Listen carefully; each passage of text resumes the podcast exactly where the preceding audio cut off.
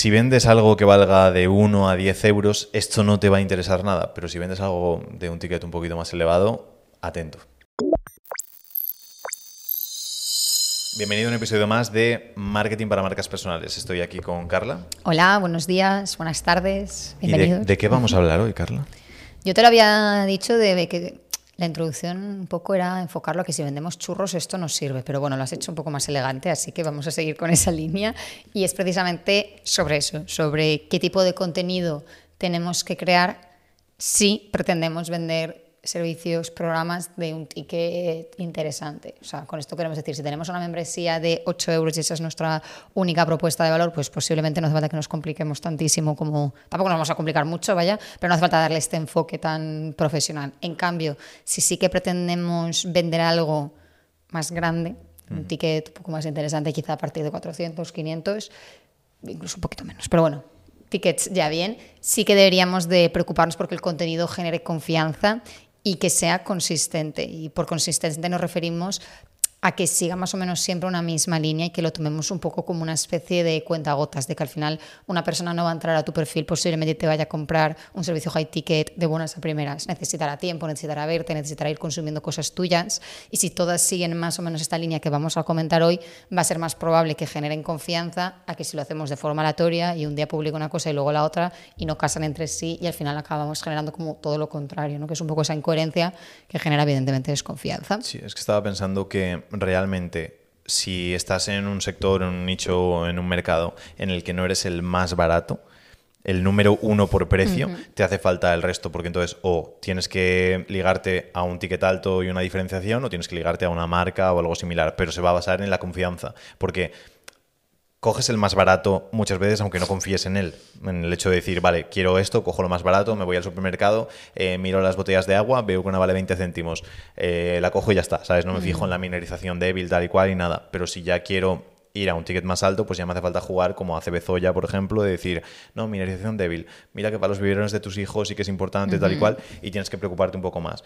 Y en la gran mayoría de ocasiones no somos el más baratos de, todo el mercado, entonces creo que esto es algo que es útil para prácticamente todo el mundo. Pero es cierto que si vendemos high ticket, pues el esfuerzo se entiende más útil que si luego vamos a vender algo más sencillo. Pero la confianza es fundamental, excepto si somos el más barato. Como no lo somos, toca trabajar todo esto. Y aquí también hacer un pequeño inciso respecto al contenido, los high tickets, la venta y demás, que tenemos que tener claro que si realmente lo que estamos buscando, como vamos a ver hoy, es que el contenido genere confianza, ese ya es un objetivo grande como para además esperar que convierta por sí solo, que genere muchísimos comentarios, que genere muchísimos guardados. Ahora, otro tipo de contenido que tenga esas funciones, que los hemos visto en otros episodios del podcast que podéis revisar, pero ahora mismo estamos hablando del contenido que tiene que generar confianza. Entonces, hemos de buscar que genere confianza. Es cierto que es un parámetro difícil de medir, que Instagram todavía no tiene como una barrita de cuánta confianza te ha generado esto del 1 al 10 no está. Hemos de darnos cuenta nosotros después en las llamadas de venta y demás, un poco ver el feedback que estamos generando, pero que no pretendamos que genere confianza y cada vez convierta, y lo dicho, y cada vez tenga comentarios y likes, porque es que no es posible. No, a ver, sí, sí que es posible en el mejor de los casos, pero no siempre lo es. No, sí, me, estaba apuntando cosas porque estabas diciendo cosas muy potentes, pero tenemos que entender eh, eso, el hecho de que no siempre nos va a generar el contenido que genere confianza, el, mejor rendimiento a nivel 100.000 likes, 100.000 reproducciones, todo esto, pero que luego es contenido que nos va a ayudar más a, a mover el negocio adelante. Entonces, empiezo diciendo cómo no crear contenido que cree confianza. No, vas tú a hacer el otro, que se te da mejor el segundo punto, si te parece. Pues y yo hago el, equivocado, pues Vale, no, vamos a hablar como de dos enfoques de crear contenido. Uno que, como decía, el que voy a hacer yo es el incorrecto. Digamos, y Javier, como sabe mejor hacer el otro, mejor que expliques el segundo, que es el correcto. Y cambia sobre todo la manera, lo dicho, el enfoque. O sea, no son piezas de contenido distintas, sino simplemente distintos ángulos desde los que podemos contarlo. Y ya os adelanto que el incorrecto es del de, desde el aprender, que es el que vamos a ver ahora, y el correcto de Javier es más desde el hacer y después demostrar. ¿Cuál es el de aprender? El de aprender básicamente es el que, no sé si decir que hacemos todos por inercia, pero sí el que más se ve en redes y el que más se ha explotado, que es, oye, yo cojo, aprendo de algo, de lo que sea, me informo, lo veo en una web, en otro perfil, en un libro, lo que sea, lo aprendo, lo interiorizo y con eso cojo y trato de enseñarlo me sumo un poco a la corriente de crear contenido de valor al uso, ¿no? Pues típicas, es que me vienen enseguida a la cabeza cuando hablo de esto, típica cuenta de psicólogo, coach y demás con carruseles de conoces el efecto no sé qué y como un carrusel ahí de 7 u 8 diapositivas eh, explicando un poco el contexto, las causas. Eso sería el contenido que no hay que hacer desde el enfoque de tratar de generar más confianza, porque eso es lo que hace todo el mundo, aprender algo y luego enseñarlo. Aquí por mencionar, no es que sea un contenido incorrecto o erróneo, no, exacto. porque hay mucha gente que después vive de crear ese tipo de contenido.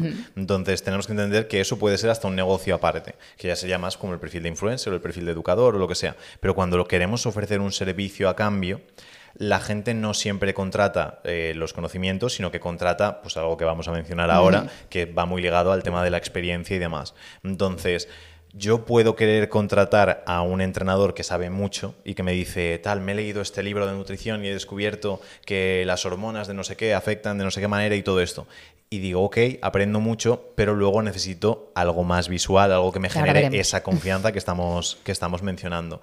Entonces, no pensemos, es un enfoque erróneo de contenido, pero es cierto que no es un contenido que genere tanta confianza como el otro. Y por eso muchas veces la gente se frustra a decir, joder, es que este tío hace un contenido de mierda y después se lleva a todos mis clientes. Y es como, es que la percepción, la confianza que transmite esta persona es mayor, aunque su contenido sea objetivamente peor, a nivel peor diseñado, peor creado, eh, menos profundidad, porque de contenido de valor está todo lleno y la gente lo puede buscar y lo puede encontrar y, está por todos lados a borbotones, pero en cambio el, generar confianza suficiente, el continuamente tener esa consistencia de tener coherencia en todo lo que decimos y demostrar que las cosas que, que, decimos ocurren en la vida real, pues es algo que la gente no tiene tanto. Entonces es un poco en lo que nos tenemos que centrar. ¿Te falta algo de este o paso a cómo hacerlo bien?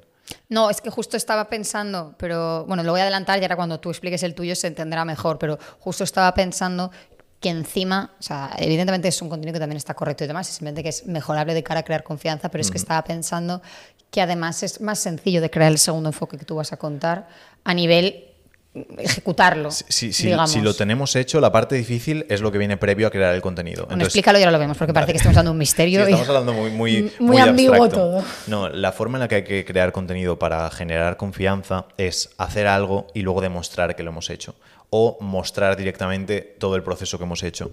Aquí la parte difícil es la de hacer previamente. Entonces, el, problema es hacerlo previamente, pero luego es muy fácil la ejecución o el crear el contenido a raíz de eso.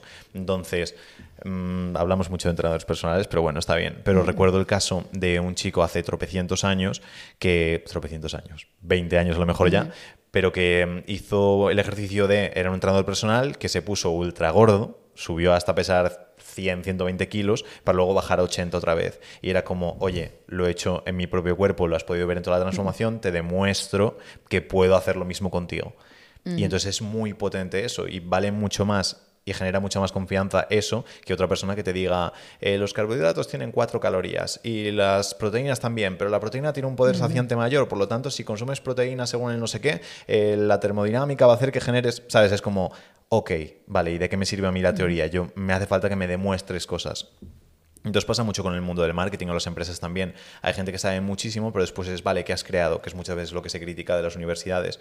Me está enseñando empresa un profesor, pero ¿qué empresa has podido crear? Y después hay otra persona que a lo mejor es prácticamente analfabeta, porque no sabe ni leer ni escribir de manera correcta, pero después ha montado una empresa increíble, súper buena y te lo demuestra y dices, ostras, es que me creo más o me genera más confianza esta persona que ha recorrido el camino que otra que no. Entonces, en la parte del contenido, lo difícil es la parte previa, el hecho de hacer genera mucho más esfuerzo, cuesta mucho más, pero luego el efecto es muy potente y lo que conseguimos a nivel confianza. Es que no sé si desvelar muchísimo, porque luego hay formas en las que se puede hacer de manera más sencilla. No, déjalo. No, vale, vale, bueno, no, no, no, ya está. Ha sido, Yo creo que no, es que lo que sí que estaba pensando, porque tú vas, sé que vas a dar como más pautas, pero sí que estaba pensando que realmente si estás ejerciendo como tal, si tienes clientes, ya tienes con, ya has hecho cosas. Correcto. O sea, de ahí ya puedes sacar, tampoco te tienes, ni tienes que engordar 80 kilos. No, no, ese era como el ejemplo. Ni tienes que crear una empresa ahora para crear contenido de marketing de la nada. O sea, seguramente ya han pasado muchas cosas en tu vida que puedes como simplemente limitarte, limitarte a narrarlas y a dar un poco de, fe de lo que ha ido ocurriendo. Sí, es... mm, O inventarte historias a partir de ahora, activar un poco el chip de decir, voy a empezar a hacer cosas interesantes para luego poder contarlas. Es que hay un problema muy grande en el mundo del marketing y es que la gente que te enseña a hacer reels o la gente mm, que es muy popular en reels te enseña a hacer reels que les funcionan bien a ellos y con una estructura que sea como atractiva y llamativa. Y es lo que decimos siempre ahora con los clips virales o los clips así como irónicos, sar- sarcásticos que estamos haciendo. Están funcionando mejor, entre comillas, que el resto, pero después el contenido que nos da dinero de verdad es el contenido en el que demostramos que las cosas, las cosas que hacemos. El contenido que es todo, sabes, como lucecitas y súper bien, está muy bien a nivel engagement, pero luego no genera la confianza que hace Exacto, no falta es un para... contenido de confianza. Correcto. No es un contenido que te diga, vale, confío en esta persona para ahora hacerlo. Un contenido que funcionaría mejor sería ahora explicar, hemos hecho, eh, imagínate, de- a nivel del experimento, hemos hecho eh, 20 clips eh, virales que han conseguido eh, 40 millones de reproducciones, luego hemos hecho estos 5 que se han quedado en menos de 10.000 y estos 5 nos han dado mm, 20.000 euros respecto a los 5.000 que nos han dado los otros, por ejemplo. Y cuando demuestras eso genera mucha confianza decir, ostras, mira, el experimento que han podido hacer, cómo lo han hecho, cómo han sido capaces de eh, monetizar en uno, viralizar en el otro, se demuestra y ayuda a aumentar mucho más esa confianza que va a hacer que quieran trabajar contigo.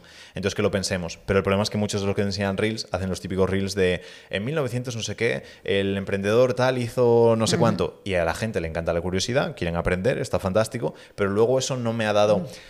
Me has demostrado que sabes narrar cosas, pero después yo, ¿de qué te voy a contratar? Me hace falta que me demuestres algo extra. Entonces es algo que se puede compatibilizar y unir ambos, pero entendamos que si queremos ganar dinero hay que hacer mucho más contenido del segundo que del primero. Exacto, y que también si cambiamos un poco el enfoque, que lo dicho, no es uno súper correcto y otro fatalísimo, o sea, puede ser un- una mezcla que, está perfecto también, pero al cambiar un poco este enfoque, al tratar de buscar más tipos de contenidos de hacer y luego de mostrar, también es positivo de cara al negocio. O sea, no consiste en voy a frustrarme durante tres horas a intentar buscar alguna cosa de contenido que se me ocurra novedosa para contar y luego que sea cualquier cosa sin más. De la otra manera, al final lo que estás haciendo es como realmente crear algo para el negocio que seguramente termine siendo positivo de una manera o de otra y a partir de ahí contarlo. Entonces, es un cambio interesante de enfoque. Y hasta aquí. Nos vemos en el Exacto. siguiente, Carla. Hasta la próxima.